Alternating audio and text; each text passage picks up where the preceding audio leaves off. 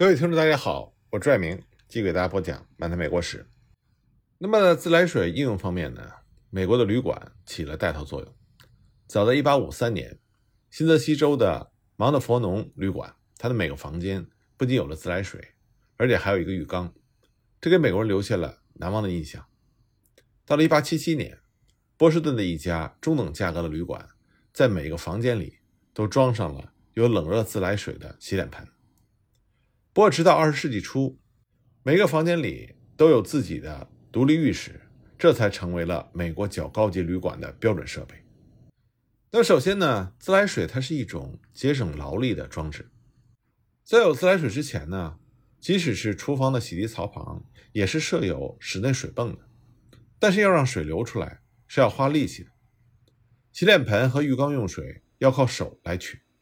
英国人曾经就认为美国。在普益方面存在着劳动力不足的缺点，但恰恰是美国劳动力昂贵这一点，让自来水和室内的卫生设备在美国迅速的就发展起来。在自来水和城市下水道出现之前呢，洗脸盆或者是鱼缸都是搬来搬去，哪里需要就往哪里搬，哪里取水方便就往哪里搬。当时还没有浴室这种东西，所以从实用的观点来看，没有任何理由。要把浴缸和脸盆固定在一个地方。供水系统开办的时候，它都是私人企业，谁需要水就把水卖给谁。但是兴办污水处理系统就不能这样，这也是为什么污水处理系统迟迟出现的原因。只有出现了城市污水处理系统，自来水才有可能成为一种公共便利设施。一八五零年，莱梅尔·沙特克在他开创性的。马萨诸塞州环境卫生委员会的报告里，对迫切需要兴办城市污水处理问题做出了说明。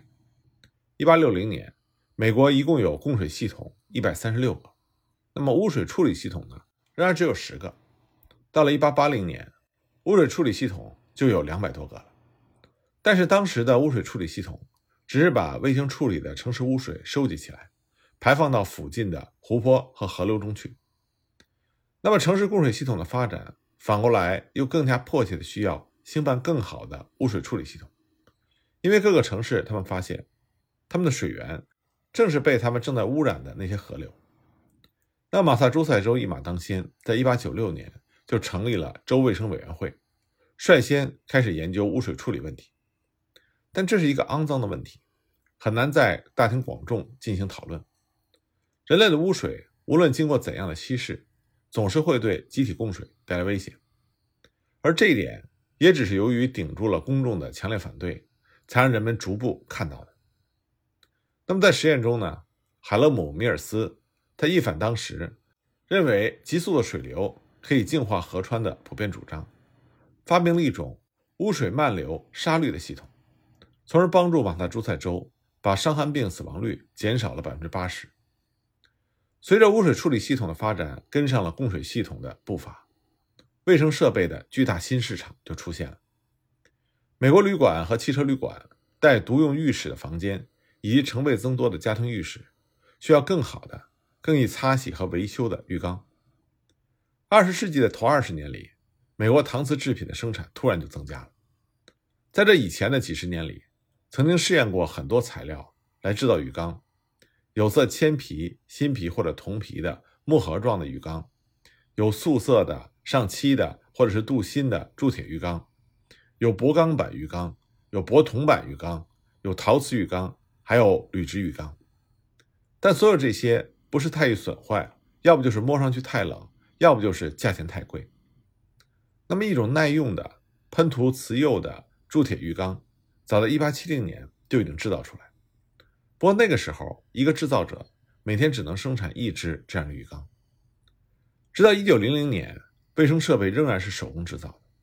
但是浴缸的产量已经提高到每个工人每天可以生产十个。1900年之前呢，普尔曼卧车的包厢已经用上了一些铸铁瓷釉浴缸。接着到了1920年，注定要在半个世纪之内成为不变标准的双层整体瓷釉浴缸。已经用机器成批生产了。这种浴缸的铸造是浇铸、冷却、擦洗连续进行，工人不需要什么特别的技术。从1915年到1921年，此有卫生设备，包括洗脸盆、浴缸等等，它的年产量翻了一番。到了1925年，又翻了一番，达到了五百多万件。那么，美国浴室不可缺少的其他组成部分，除了洗脸盆之外，当然就要算抽水马桶。采用室内抽水马桶来处理人的粪便，这是很晚才出现的。原因之一呢，就是它和用自来水的洗脸盆不同，它不是一种十分明显的节省劳力的装置。直到19世纪新疆结束之时，人们才普遍的相信，人的粪便是疾病传染和污染水源的一种危险的根源。农村生活和习惯不赞成制造机器来做自然界能够做得更好的事情。人们普遍认为，大地就应该有吸收和除臭的非凡能力，而处理人的粪便常在地面上进行。人们常用的做法呢，是躲进附近的树林或者其他某个隐蔽的场所，每一次仔细选择一个不同的地方，要用这种办法来防止臭气，因为臭气当时被普遍认为是疾病的真正的传染根源。在村庄呢，人们觉得最好还是建造一些特别的隐蔽地点。也就是我们所说的厕所，但人们一般认为，厕所作为一种卫生的设施，总不如那些朴素而又能够隐藏自己的净僻处为好。即使在有厕所的地方，厕所也主要是供妇女和儿童使用的，男人仍然使用牛棚、马厩或者是树林间的空地。美国抽水马桶的第一批专利证是在19世纪30年代发出来的，但是直到过了19世纪中期。在供水系统和污水处理系统出现之后，抽水马桶才开始普遍使用。1851年呢，美国的费尔莫尔总统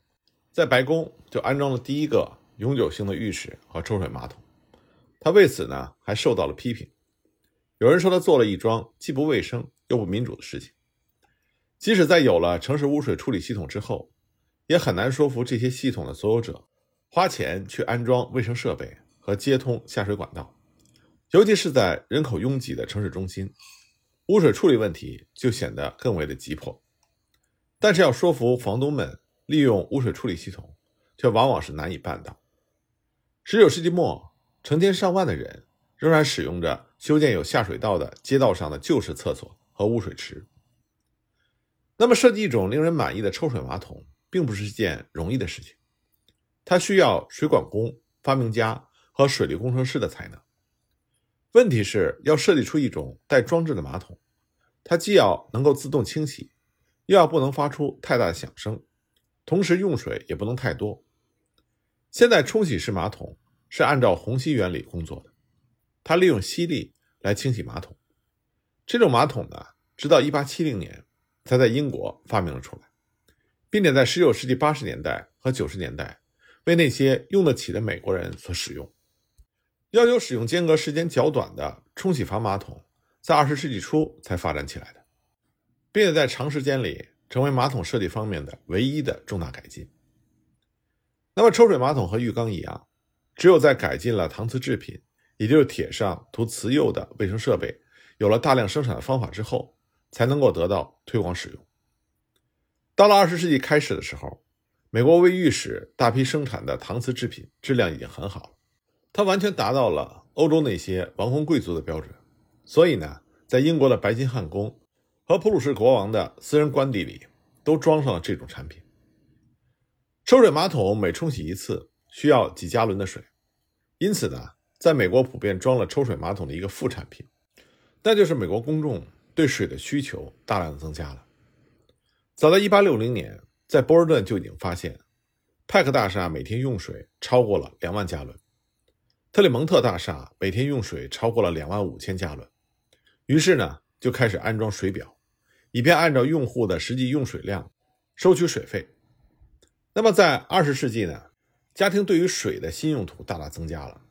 洗衣机、洗碗机、垃圾处理机、草地自动洒水机、增湿机、空调机等等，这些机器都需要用水。甚至在二次大战之前，欧洲的十大城市。包括伦敦、巴黎、柏林等等，每人每天平均用水是三十九加仑；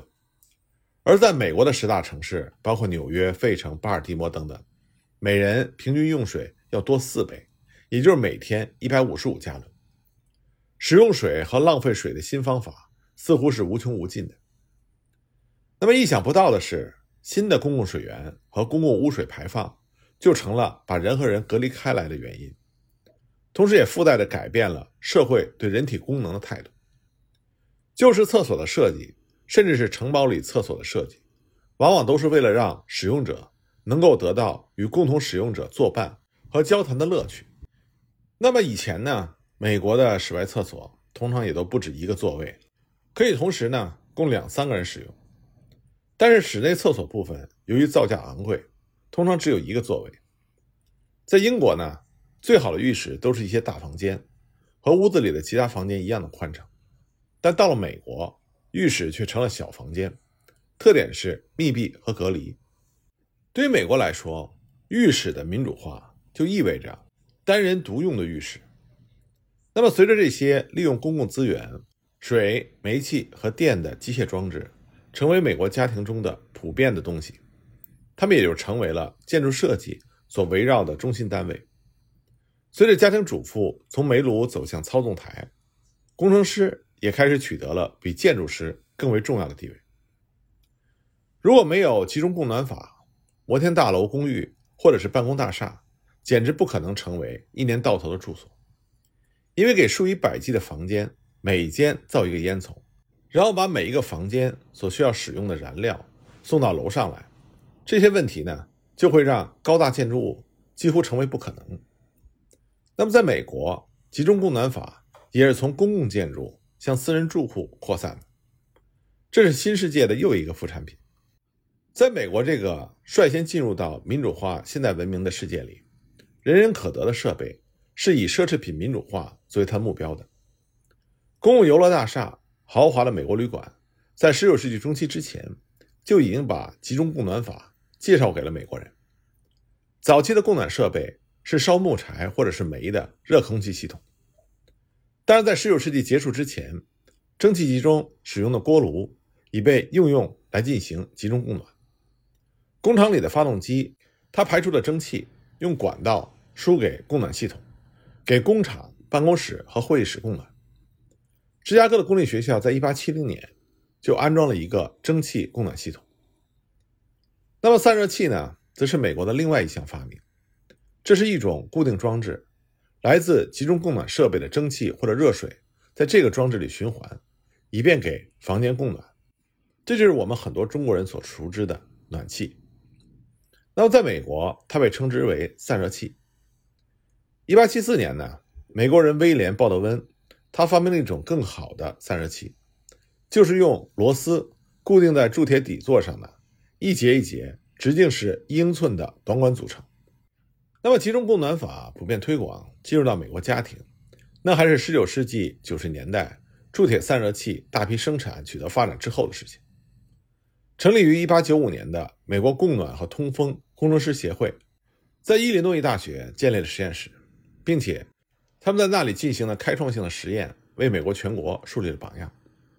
到了1950年，美国半数家庭都有了这种集中供暖设备。那么，家庭供暖设备越来越多，也就意味着对燃料的需求越来越大。在用油的同时，用煤气或者用电的情况也急剧增多。那么，随着供暖成为必不可少的需求，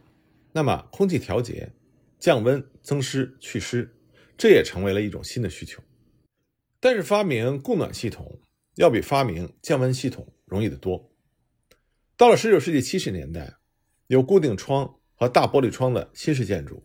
开始使用空调了。实际上呢，在美国内战之前，美国人就已经开始在发明人工制冷工作系统方面做出过努力。当时进行这种努力的主要原因是为了降低房间里的气温，来治疗和预防热病。